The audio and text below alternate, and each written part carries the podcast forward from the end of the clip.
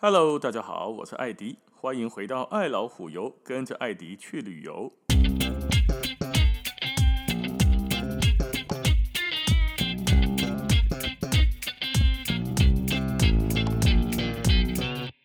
我们今天从一部很热门的韩剧以及帅哥美女的男女主角来开始说起。男主角呢，就是非常有名的欧巴玄彬。女主角不是孙艺珍哦，那不是被讲爱的迫降。我们今天要来讲的是跟朴信惠一起演的《阿尔汉布拉宫的回忆》哦。这部戏呢，好像是在二零一五还是二零一六年的时候拍的吧？我我记得我是在一八一九年左右的时候看的。看这一部戏的一开始的初衷，是因为他在西班牙南部安达鲁西亚的格拉纳达旁边的阿尔汉布拉宫拍的。这部戏的片名也就直接叫做《阿尔汉布拉宫的回忆》，Netflix 现在上面还有，如果没有看过的，可以去看一下。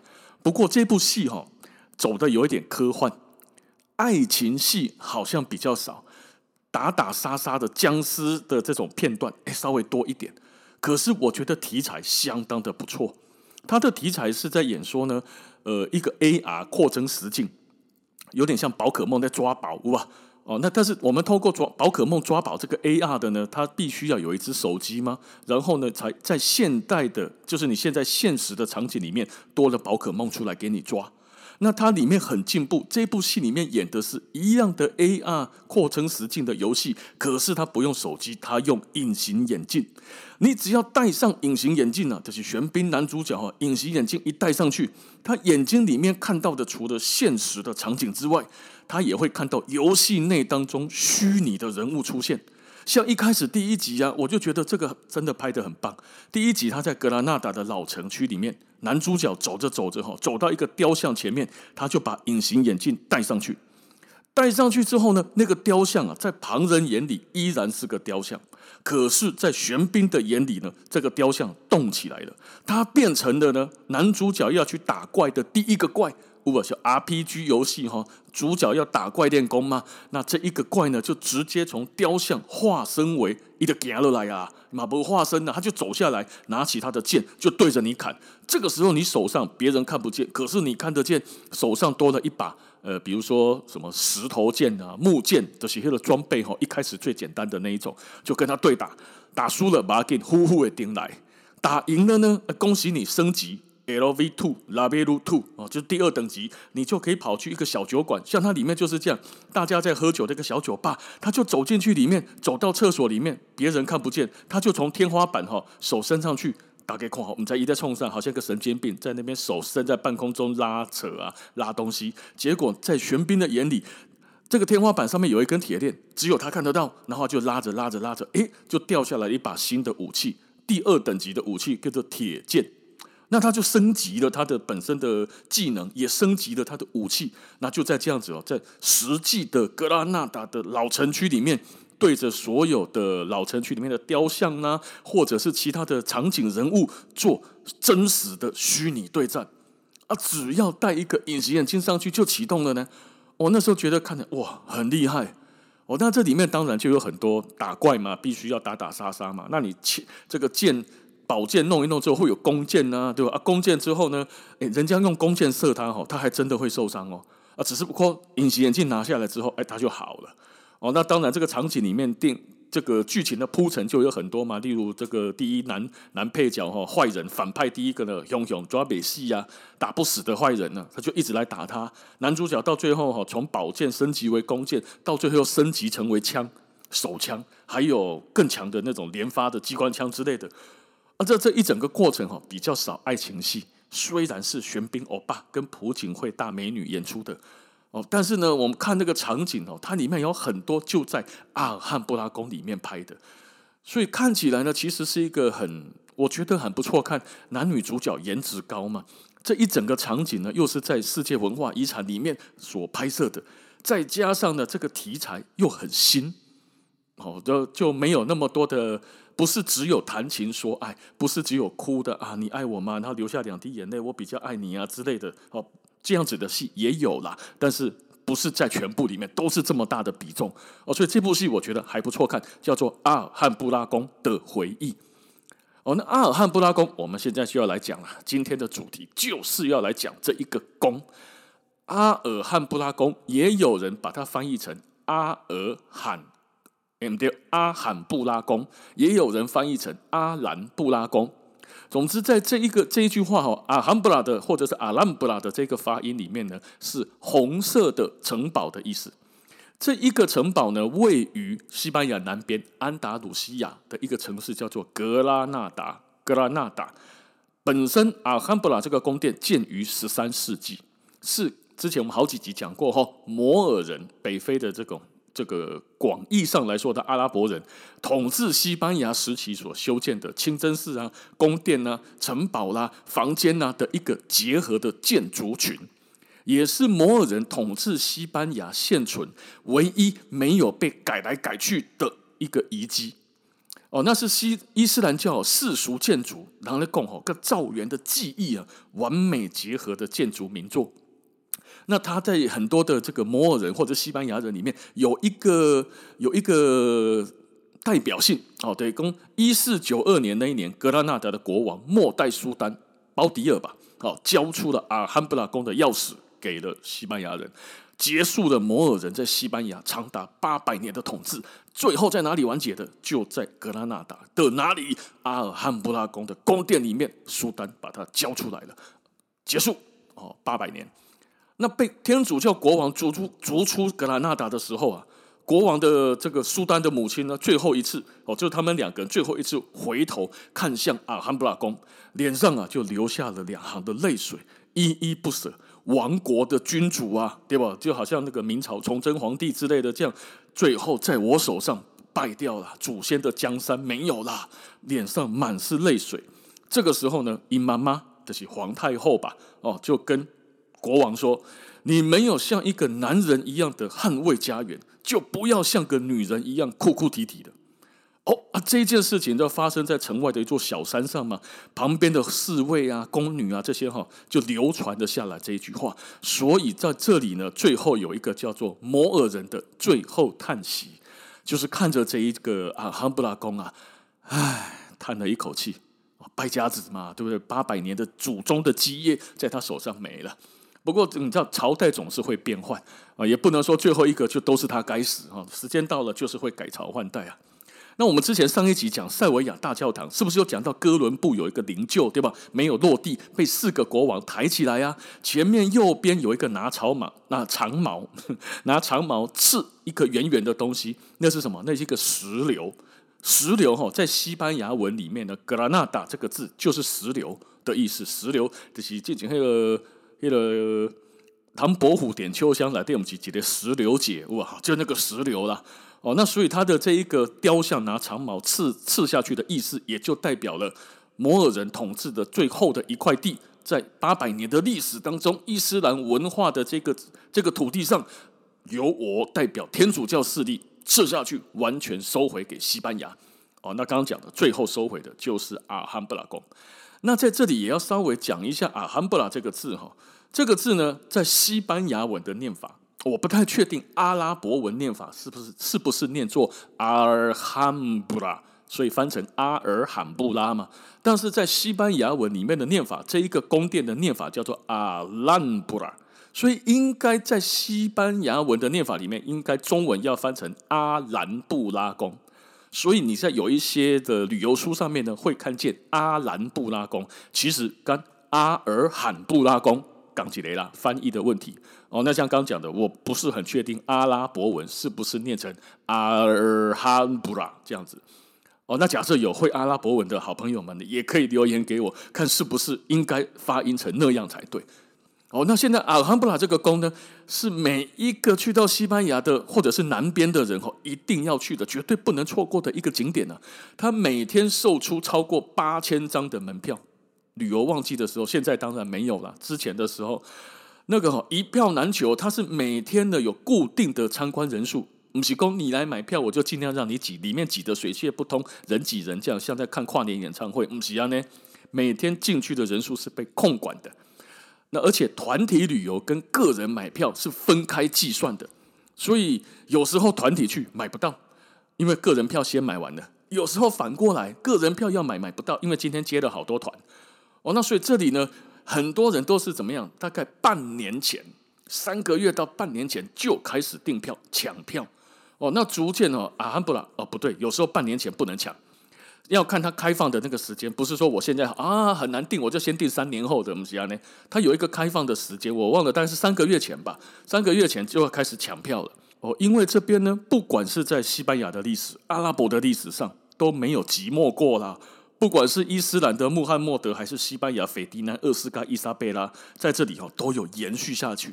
它被号称为全世界最美的十个城堡之一，也是最美最完整的阿拉伯王宫。哦，那这一个阿罕布拉呢，其实是耸立在一个小山丘上面，就在格拉纳达市区的旁边啊，市区就跟这个连在一起。哦，那这个一整个哈围绕着三十公尺高哦，你看啊，本身它就已经在小山丘上，在山丘上它又高了盖了一个三十公尺高的石头做的城墙哦，所以大家看起来有一点点暗红色，所以呢就被称之为红色宫殿呐。哦，那最初它时候呢，它是一个碉堡。后来在十四世纪的时候，两个摩尔德皇帝，一个叫尤索夫，一个叫穆罕默德五世，大力的兴建呐，那就慢慢慢慢的越来越大，越来越大。所以现在我们看见的它，就是一个结合碉堡、王宫、小城跟很多房间的一个庞大建筑群。那假设我们在进去之前哈，旅行团也好哈，大家一定会去。那有一些自由行的买一趟常客了哈，就是从。格拉纳达市区的往阿尔拜新区，阿尔拜辛，阿尔拜辛的这一个区去走，往山坡上打到瓦卡吉亚基里，或者你有租车就开，坐游览车，游览车会带你上去。在这个阿尔拜新区呢，呃，上去之后有一个叫做圣尼古拉斯瞭望台，瞭望不了，瞭望了哈，瞭望台，从这个瞭望台就可以直接看到。对面山丘上完整的阿尔汉布拉宫的外景，甚至于哈把格拉纳达跟背景哈有一个小山丘的那个山，通通一并看进去哦。那相机如果够好的，把它给拍进去哦，非常的漂亮。所以大家要看阿尔汉布拉宫的外表全貌，要先到阿尔拜新区的圣尼古拉斯瞭望台去走一走。那看完了之后，当然就要进到阿尔汉布拉宫里面啦、阿尔罕布拉宫里面哈分为几个部分，第一个呢夏宫，第二个查理五世宫，奈斯尔宫殿啊，熊出名的记得奈斯尔哦，那王宫的园林，那总主要哈看最推荐的啦，大家去都看两个，诶，如果可以的话，那买有票，那么买不票的不要多啊嘛，假设买得到夏宫跟奈斯尔宫殿这两个票，一定要买下去看。哦，那在经过售票口验完票之后，往里面走，会先经过一个很大的湿柏森林，森林的旁边都是夏宫。那在这里呢，有一个免费的厕所可以先上，免钱的啦。我讲免钱的无这，还要把握哦。整个阿尔汉布拉宫里面只有两个厕所，一个底加夏宫旁边，另外一个在奈斯尔宫殿入口处旁边的咖啡厅来的。哦，等两个鸟无啊，哦。那么一走进去看呢，会先看到一道门，这一道门哦叫做正义之门。正义之门呢是落成于西元一三四八年左右吧，通往阿尔汉布拉宫的第一个入口。那在《阿尔汉布拉宫的回忆》这部剧里面呢，哦，这个门里面也出现过好几次。普信会的底加特德以为啦，在这里带着客人讲解阿尔汉布拉的一些历史啦、文物啦，它里面的各种的美的地方，介绍给观光客的。哦，那在这个门上面呢，会看到一座小雕像，叫做法蒂玛之手跟天国之钥。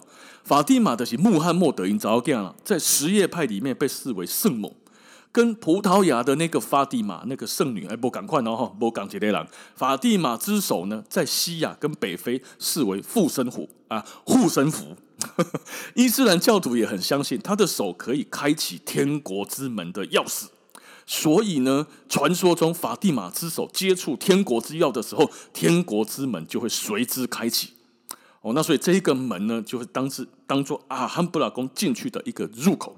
那刚刚说啊，整座阿尔罕布拉宫里面最值得一看的呢，就叫奈斯尔王宫。那这个王宫哦，原本以前卡扎拉摩尔王啊，国王的起居室。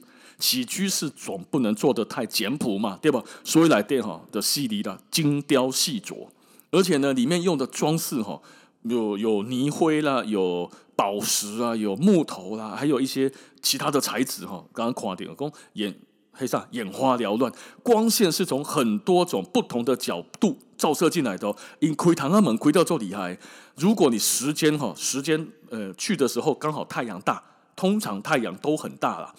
它光线会从很不同的角度呢，从它上面的窗户照进来。我做这些的部落客还是旅游达人哈，就会写美哭，不是美哭哦，美哭美到哭。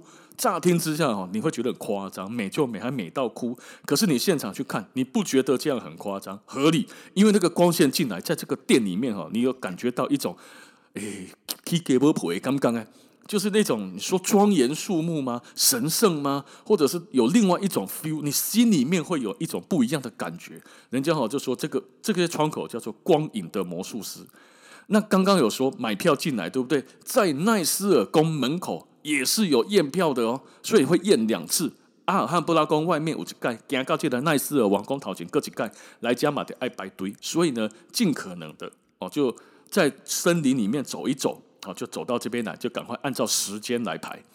那进来之后哈，你会看到的第一个就是参观的开始了哈。最古老的一个宫，阿罕布拉，阿罕布拉里面最古老的一个宫叫做梅斯雅尔宫。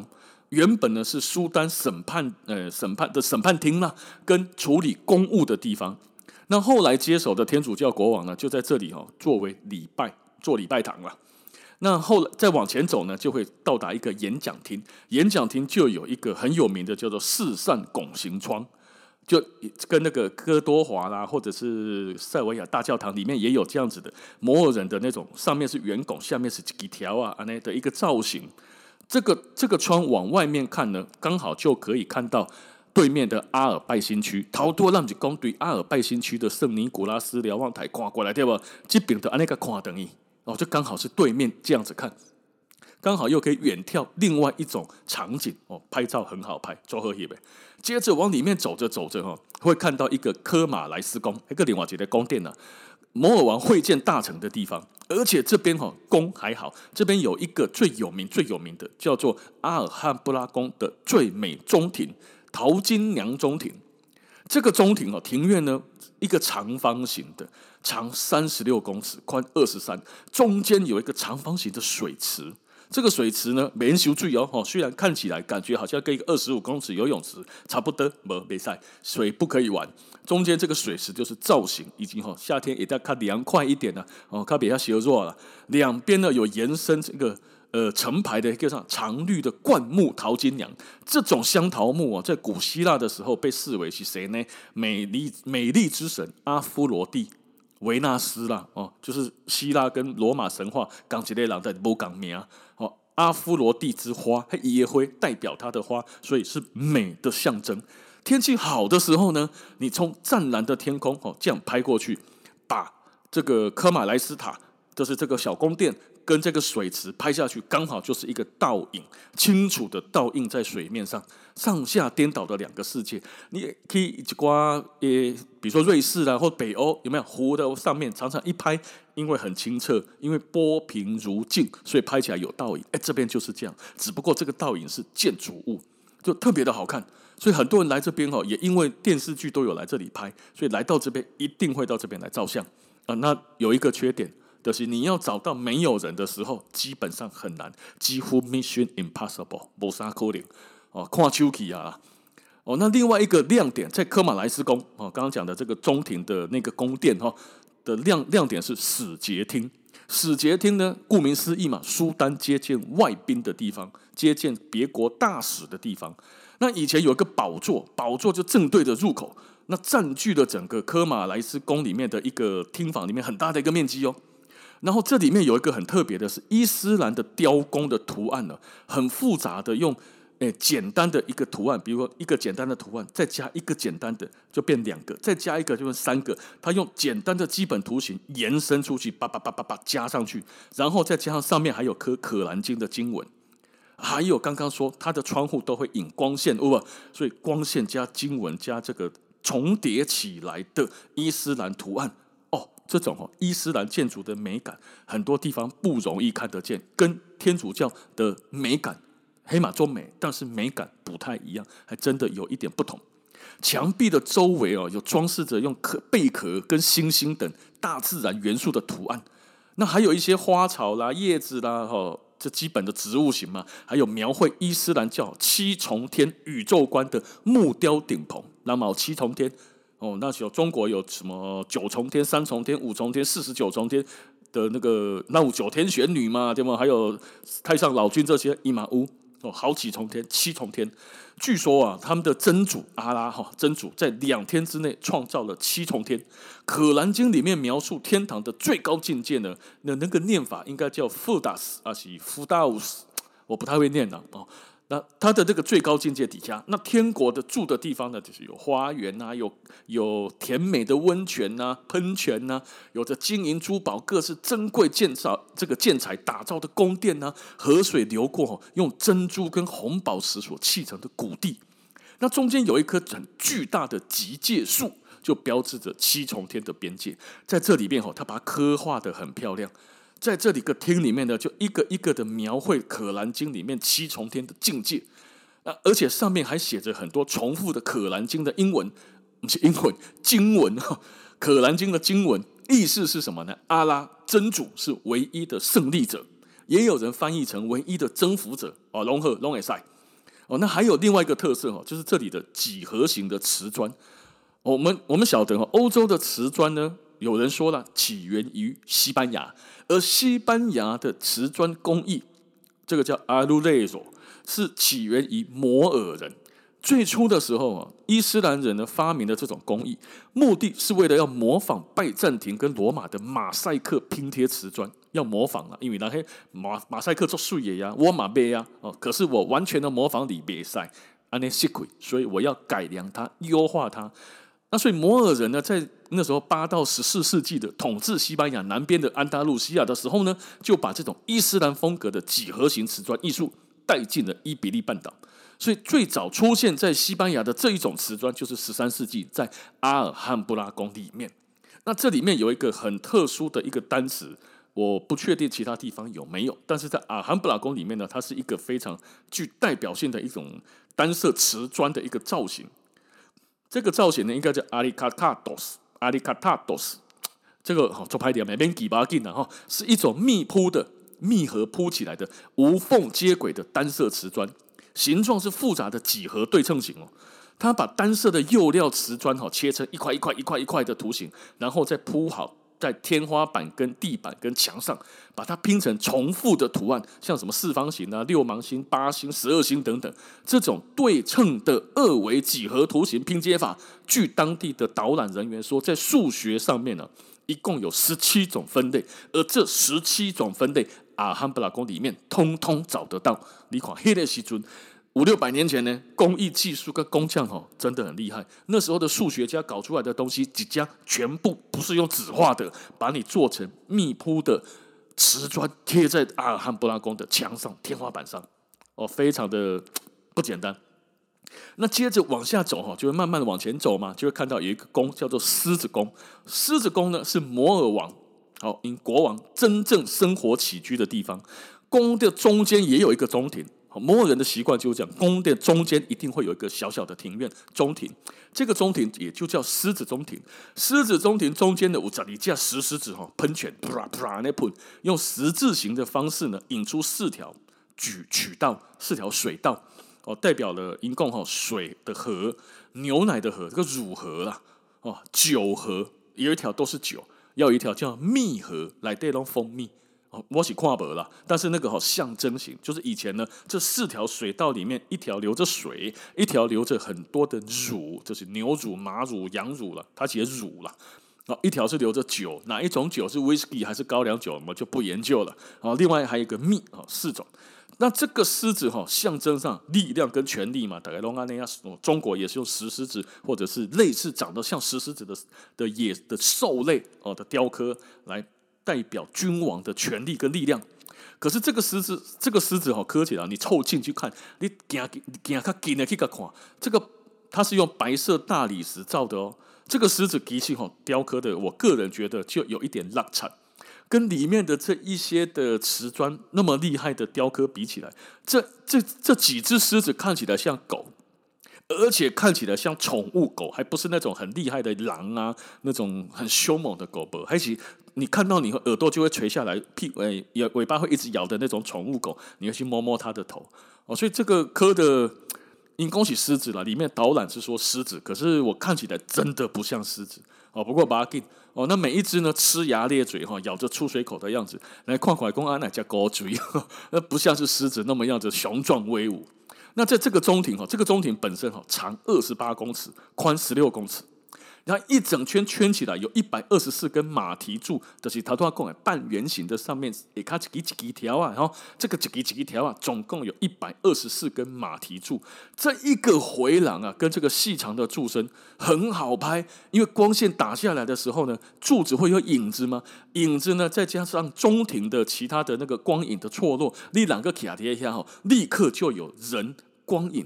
假设你会抓那个角度的话，人的脸上也有光影的错落感哦。哦，黑金叫博沙赶快，很特别的一个中庭的拍法。下午的时候或早上的时候来，你看中岛了，中岛的地头，你的正中正中间正上方哈。第一很热，第二它的光影不会斜斜的，条啊的不会的影，就没有那个影子可以。柱子一根一根一根，影子一根一根一根一根，然后人站在中间呢，就有交叠的的那种像斑马一样的那个白色黑色白色黑色这样子的光影错落感。哦，所以早上或下午的时候来，在这里面走吼，走起来感觉很不错。那个光影是碎碎的散落在你的身上，很好拍啊。嘎在金马都不是用不是用底片哦，啊不底片剪开别就。那这个回廊之外呢，围绕在狮子中庭的还有好多个大大小小的厅房。这其中最有名的两个，应该一个叫做双姐妹厅，一个叫做阿本萨拉赫厅。两个哈，很多人说是镇那个啥镇宫之宝，也就是说是整个阿尔汉布拉宫里面最美的两个厅。那这两个厅的天花板就是它最美丽的地方了。带手机的话，哈，把它转成自拍镜头，从下往上，把你的人跟那个天花板一起拍进去。它的天花板两个厅啊，天花板很像，是属于星芒状的蜂巢状的天棚。哦，然后很多书上都写惊艳呐、震惊呐，哦，那都都是类似这种形容词。棚顶的四周卯堂啊。啊，某某人喜欢在上面做窗户，把光线引进来。双姐妹厅上面的那个蜂巢一般的，或星芒状一般的，你可以选黑的星星哈。我们一般在画图的时候，或者是一些美术啊、广告用的图案，星星是不是都有星芒？叽叽叽唱唱啊，那哦，它的类似是长这样哦。然后从外面的阳光打进来的时候，哦，那每一只每一只的这种星芒状的造型。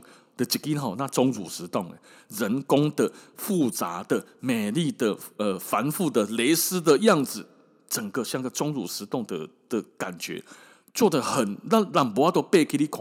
可是你远远看就觉得哇塞，真的巧夺天工，我告我告厉害。那这两个吼，他们当地的导览的，你去听那个奥迪欧盖说，他会讲说它是符合毕达哥拉斯定理。就是上面那个星芒啊，像蜂窝状一样的那个东西，哎，不是啊，对了，差不多像蜂窝状的那个天花板，叫做符合毕达哥拉斯。毕达哥拉斯以上会，毕达哥拉斯定理啊，一种数学的定理，它又称之为哈，这个这边这一段是我查维基百科的，因为我受汉博加赫。之前有一个笑话嘛，就类似那种网络心灵毒鸡汤，黑叫吧，就是什么兄弟可能会背叛你，女人可能会欺骗你。数学不会，数学不会就是不会。意思的讲，数学真的很难学会了。哦，那所以这一段哈，直接抄维基百科。哦，毕达哥拉斯定理又称为勾股定理、高商定理、新娘座椅定理或百牛定理。下面喜安怎叫新娘座椅？拍谁忘在？哦，那定理说明呢，平面上的直角三角形的两条直角边的长度。的平方和等于斜边长的平方，反之，若平面上三角形两边长的平方和等于第三边边长的平方，则它是直角三角形。听有无？听无吼？正常诶。我嘛，我家己念，我嘛看无吼。他写的是中文，但我跟他不是那么熟悉。哦，那还有哦，在平面上的一个直角三角形当中，两个直角边边长的平方加起来等于斜边长的平方。这一句中文我也不太懂。如果设三直角三角形的两条直角边长度分别是 a、b，斜边长度是 c，那么可以用数学语言来表达，叫做 a 平方加 b 平方等于 c 平方。哦，公瑾讲，我刚刚说了些什么？我其实也不太晓得了。维基百科这么写的。哦，那总之很厉害就是了，它符合这么完全让人看不懂的毕达哥拉斯定理哦。哦，所以这种五兰贡吼令人瞠目结舌的天花板，繁复的蜂巢拱顶呢，雕刻出的五千个以上的小壁龛，等下记了记了记了记了，数学毕氏定理哦，上面的是 a 平方加 b 平方等于 c 平方啊，怎么跟它凑起来？我嘛不知，但是它符合这个定理，也就是说，上面的三角形不是凊彩微微啦，它符合某一种定理在里面的。哦，就像有人家叫说什么黄金比例啦，哦，什么十六比九啦，哦什么的，它并不是随便画一个三角形出来的意思啦。也就是说，上面的这个天花板上面的五千多个三角形，给你倒倒起来，哦别倒，不是凊彩做做的，是完美呈现某种理论啊、某种宇宙之间的物理定理在里面的。哦，所以是很厉害的。哦，不是随便凊彩拉拉哦。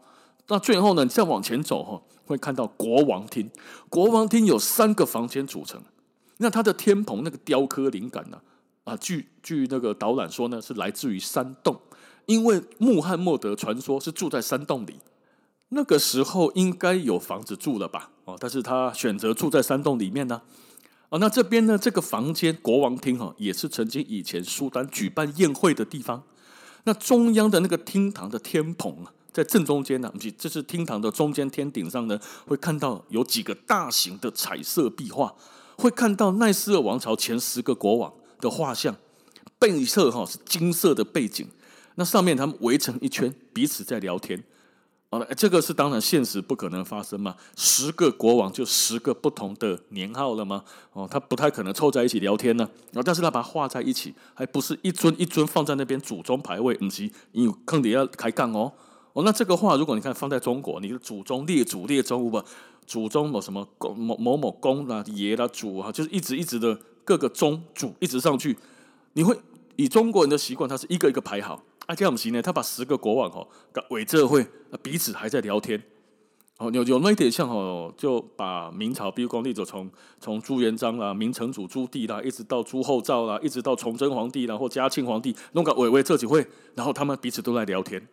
哎，就就那种感觉哦，那蛮有趣的，而且聊天那个表情好像很生动，不是很严肃，在开国家大事的会议哦，感觉这些林嘎比卡后来年黑的尴尬啊。哦，那这个宫殿完了之后往外走，就走到一个桥上面，就可以一样拍到对面的阿尔拜新区。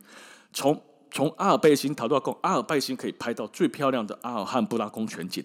阿尔汉布拉宫走到最后呢，也可以从桥上拍到对面的阿尔拜新区。阿尔拜新区的这个房子呢，就是白色跟土黄色的的颜色错落在一起，有那么一点点像希腊的房子。哇，那北西的，即使加北西的墙壁哈，会配上土色的屋顶啊呢，而且希腊在海边，这个在山边啊，看起来颜色接近。那一个海景，一个山景，各有它好看的地方。这边也很好拍。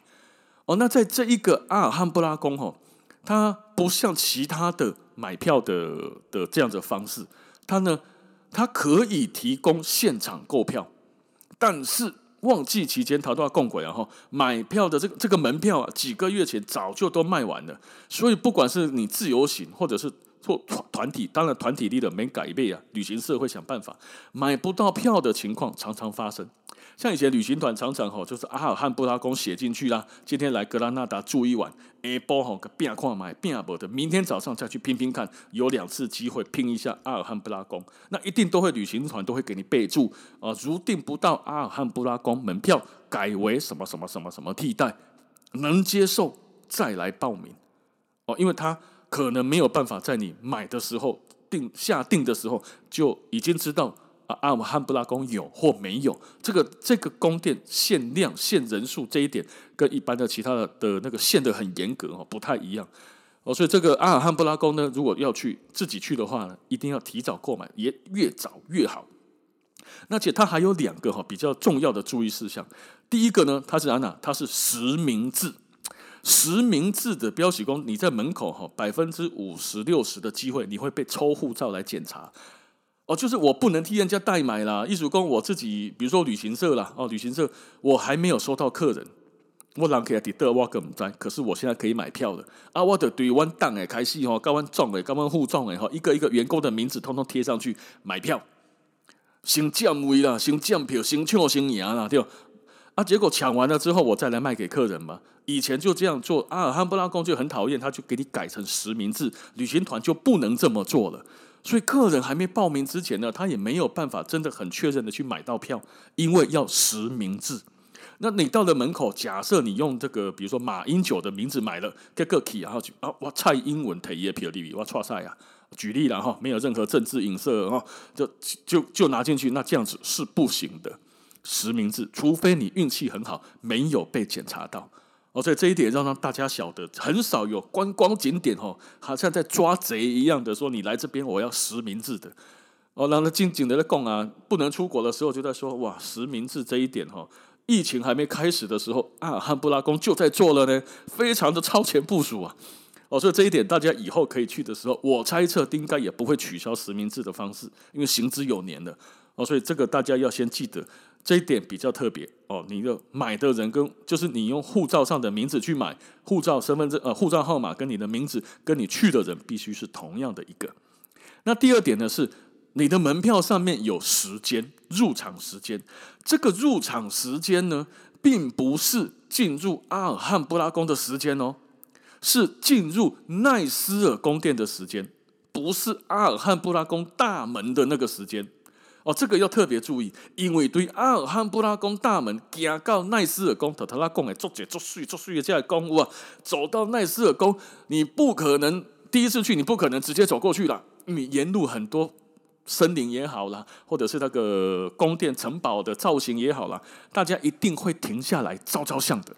通常来说啦，从售票口走到奈斯的宫殿，你那小跑步，通通不要停留，头都不要回，一路低着头往前冲，二十分钟。假设你走得慢一点，照照相看一看，三十分钟。假设你在沿途照相照得很疯狂，四五十分钟。所以你的这一个，假设你是啊，例如说好下午三点半的门票进的门票上面写的这个入场时间，下晡三点半，不是阿尔汉布拉宫大门口的时间三点半哦，而是奈斯尔宫的时间三点半。也就是说，你两点半的时候一定要进去。你才有时间慢慢的玩到奈斯尔宫，因为不走回头路。不是讲我行里边啊，我经过这个很漂亮，我要先去宫殿，待会再回来拍，拍谁没机会啊？因为待会不回来这里拍的，一条路 A 点进，B 点出，不走回头路，所以沿途你一定会照相。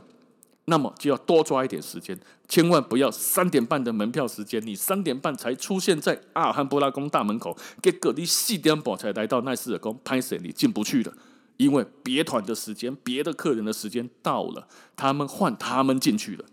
哦，所以这个要特别的注意。第一个实名制，第二个门票上的时间是进宫殿的时间，而不是在城堡，就是阿尔汉布拉宫大门的时间。哦，那还有就是这个门票分两种，一种呢是日间票，一种夜间票的星光票了。星光票东人卡秀啊，日间的呢十四欧元，哦，夜间的八欧元。那当然，如果你买不到，就只能够看花园了。哦，那如果买得到呢，一定要去买奈斯尔宫宫殿的这样子的一个套票。哦，所以买日间比较好了，因为夜间哦没有夏宫，夜间就只有奈斯尔宫殿。那如果你是买日间的，就有奈斯的宫殿加上夏宫哦，安尼卡赫比较完整哦。那如果你预约到早上，这个人个人的建议，早上刚开馆的时间最好。喜安诺呢？因为有一些游客哈，他不见得住在格拉纳达里面，直接就进来，不一定。很多呢是从别的城市。他不搬饭店嘛？哈，他可能住在隆达啦，住米哈斯啦，住在比如说塞维拉啦，哦，就是我们上次讲的塞维亚啦什么的。所以他早上吃完早餐，从别的城市当日来回的话，挖中岛才会进来，或者是吃完午餐下午才会进来。早上的时间人通常比较少。哦，这所以这一个呢是比较早上去的话，哦，比较有可能拍到一些看不朗的场景，你被 hip 熊高二 hip，这是第一点。第二点，早上去的好处是预约的门票只有规定你入场时间，例如说哈，早上九点半你要入场，但是没有限定你离开的时间。也就是说，比如说你晚上哈，你我我们晚上大概七点钟离开，关门七点钟，你五点钟进来嘛，是到七点钟。你早上九点钟进来，马上到七点钟，安尼是不是你买的早上的票？假设不是跟团，你是自由行的话，是不是买早上进去？你开河哦，所以这个是阿尔汉布拉宫的一些注意事项，个小撇步啊，分享给大家。那我们今天你看，时间很快又四十分钟了哦，所以下一集我们就继续往西班牙另外一个知名的旅游城市前进了。那么，格拉纳达的阿尔汉布拉宫的回忆这一部韩剧阿尔汉布拉宫的回忆，我个人觉得还不错。如果没有看过的，不妨 Netflix 可以去看一下，看一下阿尔汉布拉宫的美景。好，那今天的时间就先到这边了，感谢大家的收听，咱们下次见，拜拜。